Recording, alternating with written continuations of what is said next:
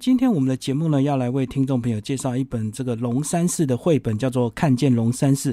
那这本绘本呢，是由许玉龙许老师哦，他的一个最新的一个作品。那这本书呢，是由联经出版。那许老师呢，他过去呢，其实长期对这个古迹建筑以及很多这个绘本都有相关的这个研究，并且呢，也出了好几本相关的一个书籍哦。那他目前的全职呢，是一个插画工作者，所以他这本《看见龙山寺》呢，就是用插画的一个笔法来呈现。那我们。今天非常高兴邀请到许玉荣来到我们的节目现场。嗨，老师好，大家好。好，那一开始是不是先稍微跟我们介绍一下你个人的本身的背景，好不好？你过去是念土木工程，然后怎么又变成一个插画家这样？就是退伍之后，就是开始找就是跟插画相关的工作，因为之后就发现好像自己对土木没有什么兴趣这样子。然后中间有一段时间，大概五六年的时间是在咖啡馆里面工作，然后一边接插画的案子，然后直到二零零七年。参加了那个云门流浪者之后，才把咖啡馆的工作辞掉，做一个全职的插画工作者。啊，那时候才开始接一些报纸的专栏，然后还有这几年才开始从事绘本的创作。你说你那时候得到这个云门基金会的赞助，这个流浪者计划到上海、北京去画画，然后那时候大概是用什么样的一个计划内容？其实那时候也是用画建筑的方式，因为我其实我从以前对于建物都非常的喜爱，尤其是呃有历史的建物。可能是车站或者是古宅，然后之后才发现原来庙宇它更是集大成，其实所有的艺术美感的大成，所以我就是非常的喜欢这个东西，着迷在这个地方。哦，所以你那时候的流浪者计划还是到这个大陆去画一些画那个上海外滩有没有？哦，上海外滩那些历史建物。那些以前这个八国联军留下来的那些遗迹，对 对对对，嗯哼哼。然后后来这几年就开始进行绘本的一个呃创作，这样。对，就是也不局限题材，不局限在建物了，就是其实绘本就变成是我在就是观察这个世界的一个一个方式。就例如我有什么样的议题，我想要用绘本来传达这样子。然后看见龙山寺是你第一本这个宗教方面的一个绘本，对，就是建物方面。那为什么呃会先选这个龙山寺来做创作？这个问题真的是个，我觉得是刚好是缘分的，因为它的地理位置刚好离我家比较近。然后我那时候在台北找庙的时候，我就沿着河岸找，因为其实老庙都在河岸嘛。对，包括新庄的，其实我都有画一些单幅的作品。我花了一年的时间在画河岸的庙这样子。之后好像其实这个问题真的很难回答，因为为什么会选龙山寺，真的是觉得 觉得那个地方可能，我觉得可能跟他主事是观音有关系，因为因为我家是开那个素餐馆的。然后从小就是有印象，我家就是有一尊观音，就是主要都是拜观音，一直到现在这样子。所以你这样讲，就是可能你到龙山寺的时候，你就感觉特别有缘，就对了。所以想要进行更多的一个创作，不是只有画衣服。对对对，就让它变成一个绘本这样。好，那既然你要画龙山寺，你一定也会去先收集一些资料嘛。嗯。那龙山寺的历史是不是也顺便帮我们介绍一下？我们只知道这个龙山寺好像从清朝开始盖到现在嘛，然后过去有一段时间呢，它是好像是党外人士的这个民主圣地啊。我记得我小时候，我爸也常常是带我到龙山去听演讲，然后有一次听演讲，这个他去我没去，他们还被关在龙山寺里面。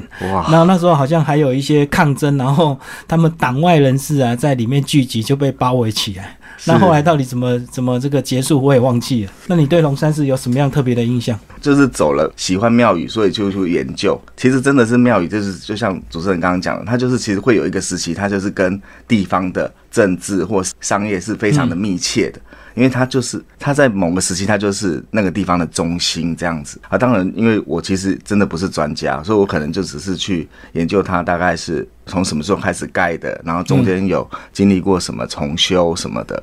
嗯，对啊，像龙山寺本身它就是呃两千七百多年，快三百年的历史。然后它在日治时期的时候，它是没有外面那个围墙的，其实是非常漂亮的。你去看那个旧照片，它就是矮矮的一个石护栏，还有石灯笼，就感觉比较亲民，就对。对，比较就是有有点日本的那个 feel 啊。然后还有钟，因为那时候其实。那个时代有那个西洋钟，其实非常的珍贵，可是，在龙山寺就可以看得到。然后包括它的正殿，正殿其实整栋建筑里面正殿算是最新的，因为正殿在二次大战的时候有被炸到，所以它是比较重盖。它在一九五几年、四几年、五几年盖的。哦，就是之后盖就对。对对，然后大部分的建物都是在一九二几年盖的。对，那个时候像山川殿，你就可以感觉到它就是。比较久、比较古朴的样子。其实龙山寺这个大家都对这个名字非常熟悉，可是很少人知道它主祀是观音，对不对？而且这个其实台湾好像是妈祖庙跟王爷庙是最多的，然后专门拜观音的好像就比较少一点对，那我补充一下，就是其实全台有五间龙山寺，嗯，就是蒙甲、淡水、台南、凤山，啊还有很有名的鹿港。对，然后这些都是从泉州分灵过来的。嗯嗯嗯，对，然后所以同一个体系就对了。对对对，哦，难怪全部都叫同龙山寺。然后你就可以知道，它就主寺就是观音。嗯嗯嗯，对，然后目前我知道的应该就只有台南那一个龙山寺，它是属于比较就改建过后的，然后其他的建物啊，就是其实都很漂亮哦，都是比较悠久的建筑的样式，就几乎都是从清朝这样留到现在。没有那么久了，但是它就是大概也是一百年左右那样的，因为它其实每一次经济比较好的时候，信众就会想要集资把它改建，这个从以前就现到现在就都这样子。嗯嗯嗯，对，然后只是因为最近比较有那个观念，所以会不想要把它拆掉再重建。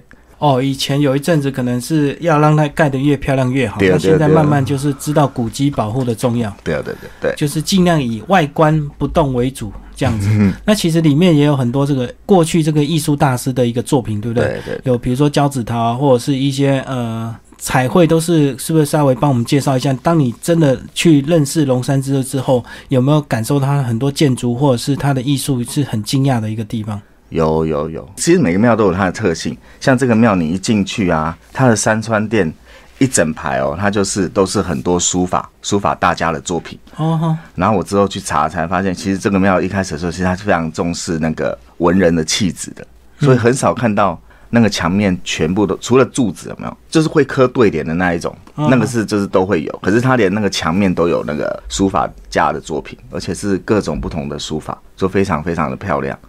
然后你就可以从它的一些细节，包括它的台阶也做成像古代书卷的那个造型，是是是。这些都是都是可以展现这个庙的特质的小细节。这样，然后你那时候到龙山寺有没有听他们自己的解说志工的一个导览？我知道他们都有那个呃，算是志工，然后在这个服务台旁边。是是是然，后如果你需要一些深度的导览，其实他们都可以提供服务。而且我现在我相信现在应该也有一些外语的服务，因为其实龙山寺，很多，尤其是日本游客非常的多。对对对，非常多。有没有研研究过为什么日本游客这么多？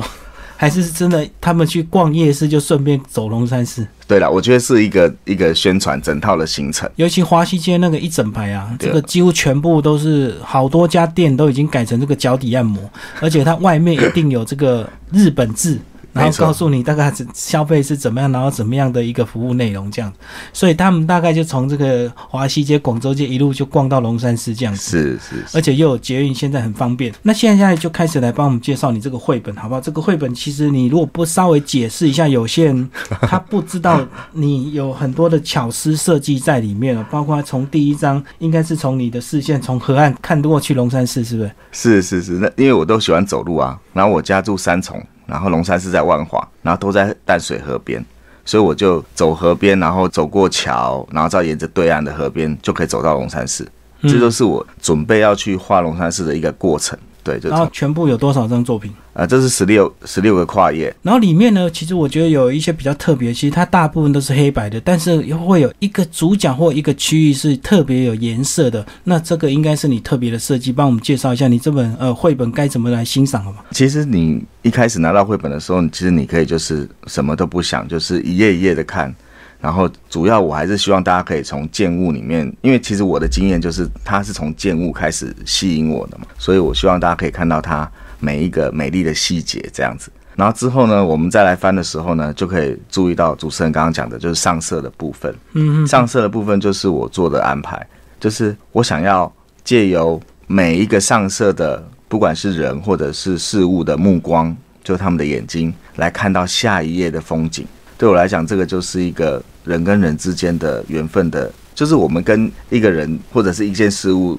在那个当下是很密切的时候，我们会借由他的目光去看这个世界。可是当缘分散了之后，我们就是就是一个接着一个这样子。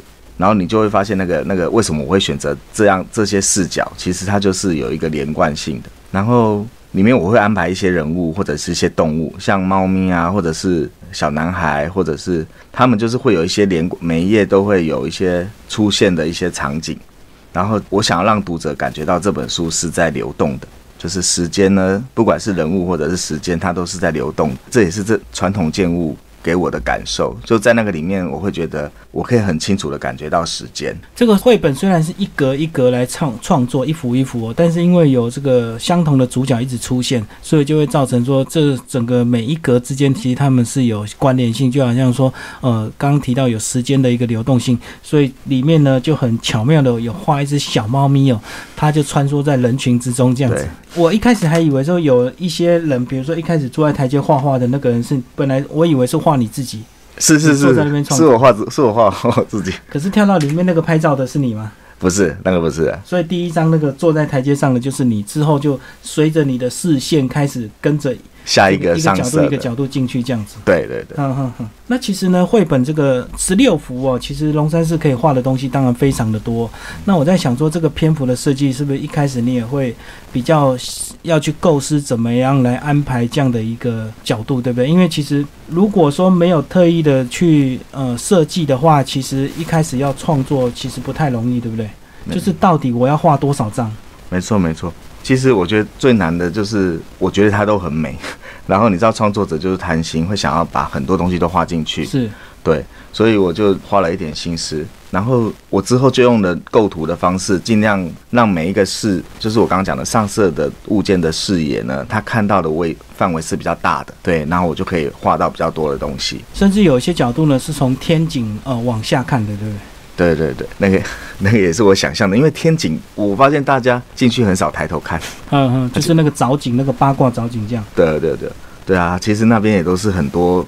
就是以前人家的，就是艺术家的巧思，这样子都可以很值得来看。龙山寺里面有没有一些比较特别有名的一个大师的作品？呃，可能是看在墙壁上或者是在屋顶上，可以稍微帮我们介绍一下。嗯，我比较常听到的就是洪坤，就从我们进去这个山川殿的时候，就我刚刚说一整排都是呃书法的这这一面墙呢，它有一对龙柱，就是铜柱。它铜柱呢，它是铜哦，它的材质是铜，就全台湾唯一。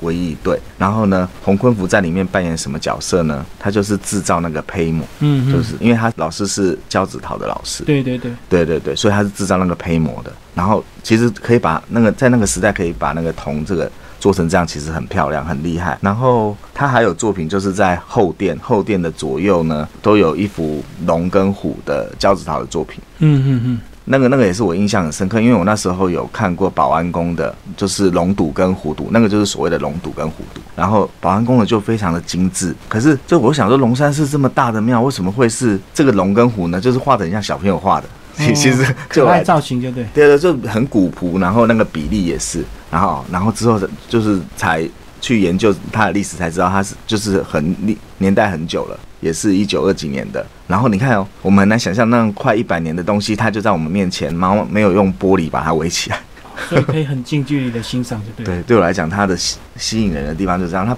没跟你没有什么距离。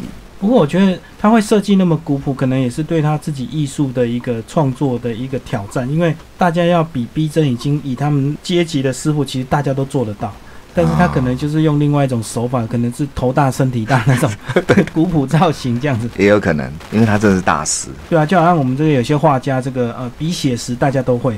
可是写实到最后，大家就开始就会弄一些抽象的东西。对，那其实里面的一些手法，呃，也有一些是你自己想象的，并不是那么单纯。说我拍张照回去，这个照写实的笔法画下来就好。不是不是，对。可是很多人都觉得是这样，但是对，真的不是这样子。所以有有些还会运用摄影的技巧，什么时候让它变成鱼眼的效果，这样子。对，就当我发现有些地方角度我画不到的时候，我就让它稍微变形一下。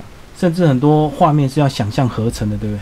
包括第一张这个，呃，你坐在台阶前面画画，跟这个其实这个应该是比在比较后面的这个大门这个地方，这应该空拍机才拍得到，就从那个广场。所以这样子一张作品大概要画多久？我画没有画很久，大概画至少一个礼拜就可以把它画完。一个礼拜画一张啊，这样算久？这样也蛮久的。重点是你这个是一笔一笔下去描的啦。对对，不像这个水彩这样可以这个一个大范围这样去上色。听众朋友有兴趣可以找这本绘本来看哦。其实你稍微近距离看，可以看出很多这个细节。要去处理。那细节当然有时候不能画得太精细，所以他要又要怎么样把一些很复杂的画面变得比较简化的一个笔法，这个就是非常难。什么时候该画的详细，什么时候又该画的比较简单。像我看到这个呃很多这个龙柱上面的这些雕刻，其实也不可能真的画的那么写实，对不对？所以你你在这个创作上，其实还我觉得还花蛮多时间去构思怎么样呃由繁入简这样。是，就是一个画面里面真的我会遇到主持人刚刚讲的问题，然后到最后就。知道好，那我就决定这个画面里面我想要传达的给读者看到比较细的地方在哪里，其他地方我就一定要舍弃，我就一定要画一个让它有一个空间感，一个简单的线条就可以了，要不然，嗯，嘿，整个都会很满这样。对，那太满，如果画的太仔细、太满的话，你就直接看照片就好了，就不用欣赏这个绘本的创作。你在创作这本的时候有没有目标的读者？你是要给小朋友看吗？小朋友还是要那个大人来导引？对，我觉得我还是希望大家可以 去现场看嘛，就是看了这本这本绘本之后，他愿意带给小朋友，就是就也不用是要去拜拜，你就是去看哇，原来在我们台湾的土地上有这么有历史感的建物，对，让他去欣赏那些石雕啊、木作啊，我觉得。小朋友真的是，你是可以给他一个指引，而且我觉得这本绘本特别的地方是，他把文字说明全部集中在最后面，然后在前面的十六章是很单纯整幅的一个作品，没有任何文字，就是一开始先让你欣赏他的这个呃作品笔法哦，以及龙山寺之美，到了最后呢，他才用简单的文字来叙述说明，这样子就是不要让把图片跟文字一开始就全部混在一起。嗯嗯，我想让大家去感受。就跟就跟我在献地的时候，建物给我的感受一样，因为我刚去的时候，其实也没有人跟我导览，我也没有看文字啊。我就是单纯的感受那个建物给我的感觉，嗯然后绘本对我刚我想传达也这样，就我不需要文字去干扰它。我觉得有些绘本它可能会像龙山寺是我们很容易去的地方啊。如果你是住北部区，去龙山寺非常的简单。那你在一开始创作有没有去构思我我去设计一些游戏跟我们的读者互动？我可能很巧妙的画一个什么东西在里面，然后让你去寻找。我觉得很蛮多绘本都喜欢玩这些追踪游戏或者是这个探索游戏这样子。有啦，其实都有，只是。不好找到，我自己都觉得不好找到。嗯，对，就像那个气球，从一开始，然后中间会藏了一个，然后最后面的气球出现，其实它是一直都就是拿气球那一家人一直都在庙里面。哇，你不讲，你你没有讲，我还不知道，因为只有猫是最明显的，因为它是动物嘛，所以很容易看。那其实人的话，我就没有那么仔细看到这个拿气球那一家人一直都在。呃，对，就出现三次了，但是那个。有一对情侣一直在自拍，那个我也觉得很好玩。我不知道你们发现，对，它也出现次数非常多哦。所以真的像你讲的，其实这十六章其实它就是一段时间。那这一段时间，这些人因为刚好都在这个场景里，所以他可能是一下出现，一下子又消失这样子。对对对，但是你是可以找到它的连贯的。嗯，对对对。我觉得这绘本还蛮有意思，就是也是考你观察的能力。这个里面到底有多少人是？同一个人，或者是很相像的人这样子，然后他到底全部出现过几次？其实如果这个下次有机会再出作品的时候，其实你还可以搞个有奖征答这样子，这样还能够刺激一下销售量。这个问了几个问题，然后大家回答案回到出版社，然后最后公布，然后可能得到一个你亲笔的一个作品这样子啊，还好像还不错。对，但是这个就很累哦，你可能每一个都要自己去做记号，这样你才可以很精准的去对出每一个人到底出。出现过几次这样子，其实这样的一个手法，其实我还蛮少看到这么写实的一个绘本，因为一般绘本都是用比较漫画的手法，对不对？就是可能比较适合给小朋友看的。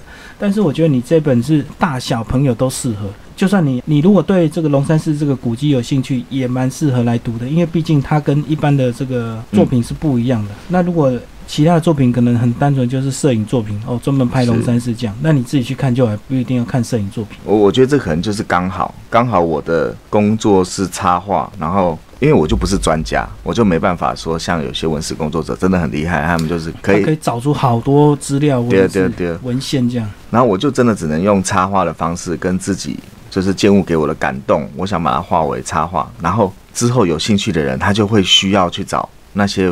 文史工作者辛苦找的资料，就是让大家慢慢的去深入了解这个龙山寺。然后这本作品有没有跟哪些专家给你特别的推荐，或者是呃有请他们先指导过，看看哪边有问题？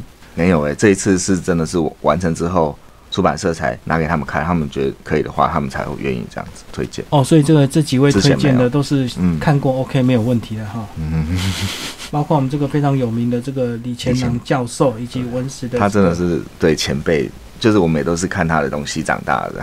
嗯如果有对这个有兴趣的话，就他的作品太多了。那你自己下一部作品有预计吗？还是一样画面吗？呃，这个系列我会我会再找，我会再找庙宇，或者是我其实我自己还蛮想画车站的啦。嗯，只是车站我还是必须要再想一下，对我还是想画建物，然后有人在里面流动，那它就会有温度，那我就要试着把我感觉的东西再用另外一种方式呈现给大家。哦，那如果画车站，它就不一定是要是古迹了，对不对？因为重点是要有有人在里面流动这样子。对，可是我觉得我我还是会有点执着在古迹。真的哦、你是像台北车站，有时候那个很多这个新移工啊、新移民，他们坐在那边借斋啊、聊天，我觉得那也是另外一种这个另类的这个台北车站的风情。车站也快二十年了哈，对啊，对，其实虽然看起来新兴的也快二十年，对啦，我要去克服的啦，因为我我好像还是很着迷于那一种历史的，就是时间要久这样。旧一点的车站就对了。对对这个新车站，而且主要是时间很有限啊，这个旧的还没画完，这个新的还不急着画。对对对，那这样子，那马上就要去这个台中火车站、台中啊、新新竹啊，还有一些小站，其实有些东西不一定要大，像那个什么竹田啊那一种，它搞不好你去研究的话，它会有一个很美的故事在里面，那我们就可以把它表现出来。就是大战跟大战中间的小战，对对对，那特别有感觉。这样，那接下来是不是来稍微帮我们做一个总结啊？我觉得从一开始的这个画面，你一个人的这个角度，从河岸看到龙山寺，然后包括随着你的视线进去，然后再跳到别人的视线，一步一步把龙山寺看完之后呢，最后一张好像是诶。有别于之前那几张，一开始都是以只有一两个主角是有颜色，那但是最后一张几乎大家都是全彩的，广场上很多人，然后各式各样的这个穿着都有。那为什么最后一张你几乎用全彩的一个方式来表现？这本书的最后一页，它藏在后蝴蝶页，对，就是中间这个目附录结束之后，就是后后蝴蝶叶这边。然后它的视野呢，就是那个气球的视野。然后前面几张呢，我都只有就是取单一个物件来上色。那我就是想要设计读者跟着我设计的目光呢，一页一页看下去。然后最后呢，我会选择全部上色呢，其实是想要提醒读者，其实目光绝对不会只有你自己的目光，这个世界目光是每个人都是看出去就是一个世界，那就是算是一个自我的提醒了。然后最后一页其实也是我觉得很精彩的地方，它其实就是建物呢就已经变成是不是主角了，它变成人是主角。就是我常常去龙山寺的时候，我对于广场上来来去去的人呢，我觉得。真的很有趣，里面呢就是其实观光客非常多，然后也有很多的街友在那边休息喝酒。挑一些人物帮我们介绍一下好了。尤其像这个呃，其实龙山寺这个，当然地缘的关系，所以其实呃，那附近游民还是蛮多的。嗯，那包括他们这个捷运的这个车站下面，也是他们常常会在里面这个休息要睡觉。是那其实里面呢，很巧妙也画了一个游民哦，他就躺在这个人行道的这个椅子上这样。是是是，其实还是有下棋的啦，然后也有那种签那个六合彩的人，他们就是在傍晚的时候就会有一个那个很庞大的数量在那边看名牌。然后现在呢，偶尔会有一些街头艺人的表演，就是一些一些巧妙的融合，然后也有化缘的卖玉兰花的，然后我也把里面就是先前我们前面几页看到的人物呢，就是他们准备要离开的时候，我就把它放在这里，包括那个自拍的情侣。还有我自己，我也放在里面，然后猫咪也在里面，然后里面还有一些穿着比较时髦漂亮的女孩子哦。哦，对对对，这也是这个呃龙山寺附近很多这个所谓的茶室这样子的一个特别的一个文化。对，就是你在那个地方，你就真的可以看到这个这样子的风景，可能在台北市其他地方可能看不到，就是对有这样子的这种行业的工作者皆有，然后还有很多观光客大包小包的，然后游览车一团接着一团来，所以最后一张用这个彩色的意思，就是说，其实每一个人的都有自己的角度，都有自己的一个视线呐、不像一开始是都是单一视线，然后随着这个单一视线，然后一直把这个画面做延伸，到最后就是全开放。而且我觉得用彩色，几乎每个人身上都有彩色，我觉得也是象征着这个每个人他自己身上都有一些非常精彩的一个故事，不管你选择过什么样的生活，是是都有你的酸甜苦辣这样子。嗯，就不要小看每个人。所以这样回头讲到我们这个呃许玉龙，你自己本身呢从事插画工作者，也有你自己的一个酸甜苦辣，帮我们介绍一下插画是不是常常都要利用熬夜来画图？是不是跟这个一般的这个呃室内设计师或建筑师都一样的工作形态这样？我觉得应该应该还是不太一样。我觉得插画可能需要有想法，就是你必须要。因为就是你如果画图就变成一个技法而已，但是你可能要有一个想法，是你想要传达从这个图面里面传达什么东西啊？那个对我来讲比较困难。所以插画就是想的时间比动手画的时间多，对不对？因为你要先构思，有灵感，全部想好才开始动笔。啊，一动笔之后就很快了，因为你已经知道要画什么。我觉得就好像计程车一样啊，你如果是空车，你就会慢慢开，因为你要找客人。是，可当你一载上客人之后，你就会很快想把客人载到目的地。为什么呢？因为节省时间之后，可以赶快再载下一个客人。很棒的比喻耶！对对对，应该是这样没错。所以插画这个一开始在想象的时候，就好像机人车空车，空车的时候，慢慢无目标，然后不晓得向向左转向右转，然后一旦只要确定好之后，画的就很快。所以我刚刚讲那室内设计师可能就比较不一样，他们只要花很多时间在技法设计图上。所以，因为一开始他们这个一些设计图一定是跟业主都已经讨论好了嘛，所以他只要去把它呈现出来，那个三 D 图啊什么图，然后让客户看得满意，好，他就可以动工了。我觉得他们的困难点应该是在讨论，我猜了，因为我们沟人际沟通了。对对对，因为他们有一个很明显的业主这样。因为我们常常会听到这个给什么预算，可是又要很高的品质，这样子。嗯，所以这个每一行业都有他自己心酸的地方了，这样子。对，所以你个人这样子从土木工程。应该本身对绘画还是有帮助吧？对土木工程还是要画一些东西吧？我觉得是透视吧，透视就我觉得我的透视算是还不错。那土木工程它需要用手绘一些就是东西的立体。土木工程应该还是要学一些基础素描吧？那个在一开始一年级的时候，我们没有哎。因为你是大学吧？如果我记得以前专科，我们很多同学这个好像整个一年级都要学基础素描，都要画，都要画一些什么的。可能太久忘了，我是专科的啦。哦，专科你一年级没有学什么？嗯，我从宜兰念专科到屏东念大学，这样。今天非常感谢许玉龙老师来帮我们介绍他的最新的一个作品，叫《看见龙山寺》，连经出版。那听众朋友如果有兴趣，欢迎找这本书来阅读。那虽然十六章的篇幅，可是每一章都可以让你好好的欣赏，欣赏很久，看出很多细节，然后看很多。角色，然后不同的角色可能在不同的时间都会一直不停的出现哦。今天非常感谢徐玉龙老师帮我们介绍他的作品《看见龙山寺》，谢谢。听众朋友有兴趣欢迎找来阅读，谢谢。